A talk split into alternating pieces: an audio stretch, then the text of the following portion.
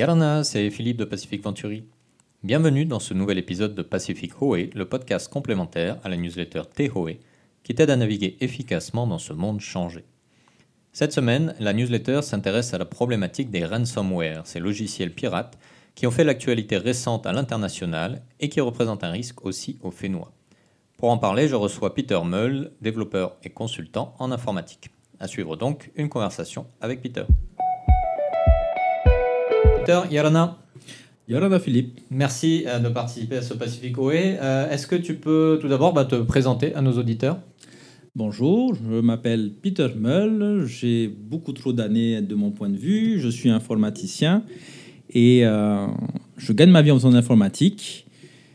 Et accessoirement, j'ai un podcast qui s'appelle LFC.fm avec euh, Monsieur Paraita Waller et je suis ici aujourd'hui pour discuter de ransomware. Voilà, et on est donc entre euh, podcasteurs. Euh, alors Peter, est-ce que tu peux nous expliquer quels sont de façon générale les différents risques informatiques auxquels on fait face aujourd'hui? Pas de souci, avec plaisir. On est là pour parler des ransomware, mais juste avant, le plus simple serait de parler un petit peu des virus. Et on a souvent tendance à mélanger tous les virus. Et ce qu'il faut voir, c'est qu'un virus, c'est juste un, un programme informatique. C'est une application comme les autres, comme Microsoft Word ou Microsoft Excel, sauf qu'elle a une particularité, elle a une, un but bien précis, c'est d'être nuisible. Et dans les, la notion de virus, c'est comme en biologie, c'est de pouvoir s'intégrer, s'imprégner dans l'hôte et de pouvoir se reproduire. On va avoir des vers qui vont de façon totalement volontaire s'envoyer vers les autres ordinateurs, vers vos carnets d'adresses, vos contacts Skype ou Facebook. On va avoir les Trojans, les chevals de Troie, qui vont permettre aux pirates de prendre à distance le contrôle de votre ordinateur. On va avoir les keyloggers, qui sont certainement les plus dangereux des virus, qui vont enregistrer tout ce que vous allez taper au clavier et ensuite renvoyer tout ça en URSS, en Chine, etc. En particulier quand vous allez taper 16 chiffres, suivi de 4 chiffres, suivi de 3 chiffres, c'est-à-dire le numéro de la carte de crédit, la date d'expiration et le CVC.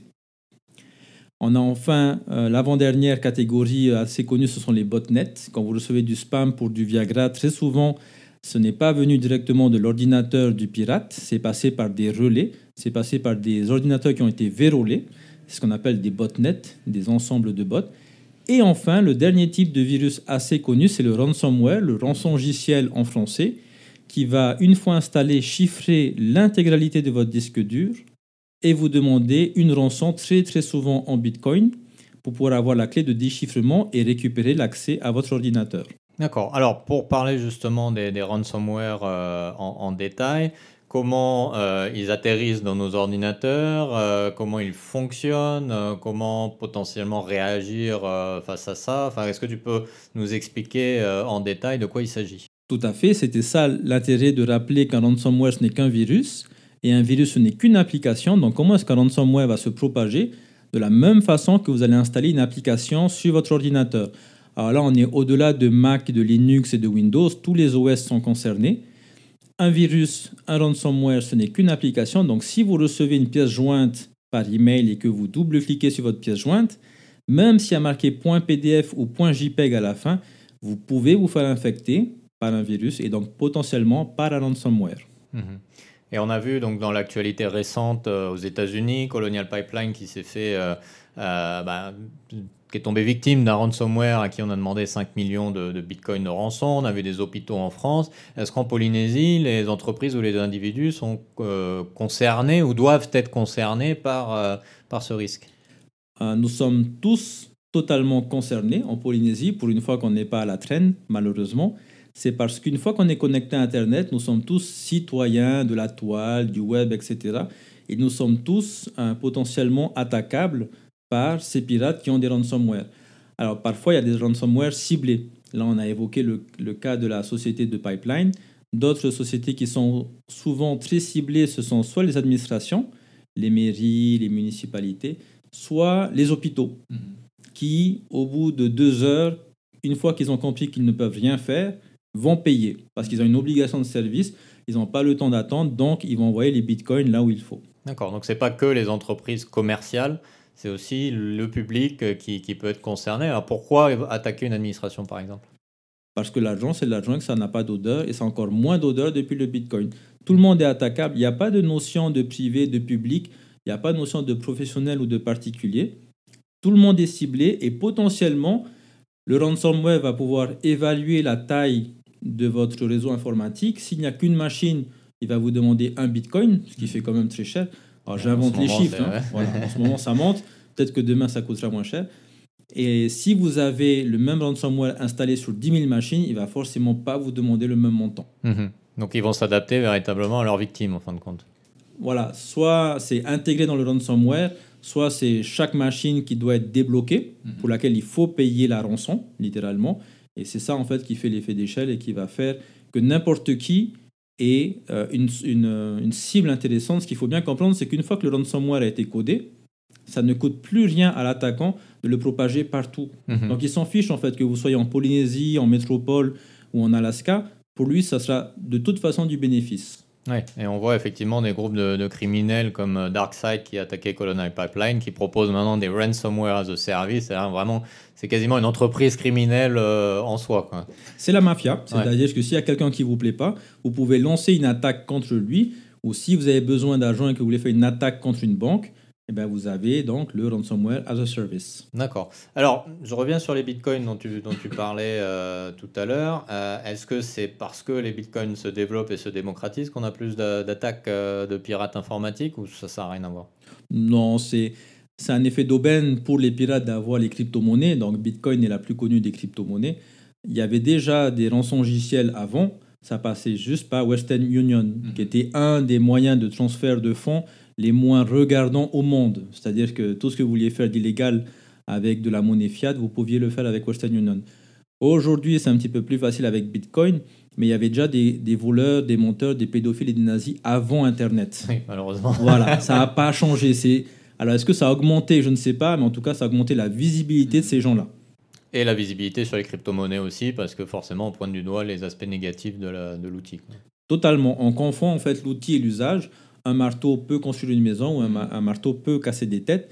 Euh, pour une analogie encore plus parlante, si jamais dans votre entreprise, vous aviez un seul prestataire qui gérait tout le parc informatique et que du jour au lendemain, il décide de se barrer de la boîte en changeant tous les mots de passe et en vous demandant de lui payer pour qu'il vous donne le mot de passe administrateur, ça s'appelle du rançongiciel. Hmm. Artisanal, effectivement, mais c'est pas nouveau. Ce qui est nouveau, effectivement, c'est qu'avec des outils tels que le Bitcoin, ça permet de passer à une échelle un peu plus importante, un peu plus visible. Effectivement, le banditisme existe depuis des millénaires, c'est juste que les outils évoluent avec la technologie. C'est presque le plus vieux métier du monde. Un des plus vieux métiers du monde, l'autre c'est pêcheur, c'est ça C'est ça. Euh, alors du coup, je suis euh, une entreprise euh, polynésienne, je suis un individu qui, qui réside en, en, Polynésie, donc je dois quand même être informé ou sensible à ce risque. Mais comment je me protège justement? Comment j'évite de tomber bah, comme une victime de, de, de ces logiciels? Forcément, ça va dépendre de l'importance de l'informatique dans votre entreprise. Mhm. On ne va pas exiger d'un plombier d'avoir la même attention, le même investissement matériel, humain, financier que chez euh, des opérateurs téléphoniques, par exemple. Euh, j'aurais trois petits conseils à donner aux gens. La première mesure de, prévention, alors prévention peut-être pas, mais la mesure de, contre-attaque la plus efficace contre les ransomware, c'est la sauvegarde. Mhm. Actuellement, 1% de l'humanité sauvegarde leur machine, chiffre totalement inventé. Mais si vous, si vous sauvegardez quotidiennement votre ordinateur, tous vos documents, même ceux qui sont dans le cloud, le ransomware va faire que chiffrer votre disque dur. Mhm. Donc, vous enlevez le disque dur, vous en mettez un neuf, vous remettez votre sauvegarde et vous avez perdu au pire 24 heures de travail. Il y a des systèmes de sauvegarde en ligne en temps réel, Dropbox, Google Drive, Backblaze, des choses comme ça, qui permettent même de minimiser la perte d'informations liées à l'attaque du ransomware. Mhm. Donc, première mesure, c'est la backup. Deuxième mesure, forcément, c'est d'avoir tout le temps un jour ces logiciels, ces systèmes d'exploitation, si possible de faire de la veille. Alors ça, c'est beaucoup moins évident. Et la mesure royale, ben, c'est d'avoir au moins une personne, si ce n'est un service dédié à la protection de son système d'information. Donc en fait, pour de vrai, pour les auditeurs d'aujourd'hui, je pense, d'un point de vue du particulier, la meilleure contre-attaque contre le ransomware, c'est d'avoir une backup à jour. Hmm. Est-ce que la prévention, c'est aussi bah, de faire attention aux sites sur lesquels on va, de vérifier leur, euh, leur authenticité, de faire attention à ces mots de passe? Est-ce que tout ça, ça compte ou, euh? Ça compte forcément. Malheureusement, aujourd'hui, ça compte parce que les attaquants deviennent de plus en plus malins et ils sont capables, à partir d'un site web, de vous infecter. Mmh. Et ça, ça a été pris en compte par les distributeurs de navigateurs web. Chrome, Edge, Firefox et Safari peuvent détecter des sites malveillants et vous prévenir en vous expliquant que ce site a été flagué, a été fiché comme étant distributeur de contenu malveillant. Pareil pour les pièces jointes. Un antivirus, c'est toujours rassurant, mais malheureusement, c'est une guerre perpétuelle entre le gendarme et le voleur.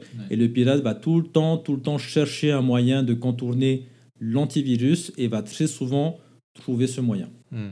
D'accord. Donc euh, avant tout, bah, faire attention où on va et avoir les, on va dire les, les, éléments basiques de prudence, euh, comme avec un virus normal, j'allais dire. C'est-à-dire que c'est aussi simple que se laver les mains que d'avoir un bon mot de passe. Il faut sortir protégé. Voilà, c'est ça. Ok. Euh, Peter, merci beaucoup pour tes conseils et, ton analyse. Comme nous l'explique très clairement Peter, la menace est réelle, mais des mesures simples de prévention et de protection peuvent nous aider, à titre individuel comme dans nos organisations, à gérer ce risque au quotidien. Mais l'important est de se rappeler que personne n'est à l'abri. Avec le développement de l'économie numérique et du digital dans notre quotidien, il est fondamental d'en être conscient pour faire de ce nouvel espace un espace d'opportunité plus qu'un espace de menace. N'hésite pas à partager cet épisode avec ton entourage et à le noter ou le commenter sur ta plateforme de podcast préférée. Tu peux retrouver la newsletter d'aujourd'hui sur nos réseaux sociaux ou sur notre site internet où tu peux également t'y inscrire gratuitement pour recevoir dans ta boîte tous les prochains numéros. Tu peux découvrir également tous nos podcasts et nos services sur notre site internet www.pacificventuri.com. À la semaine prochaine pour un nouvel épisode, un nouveau thème. Nana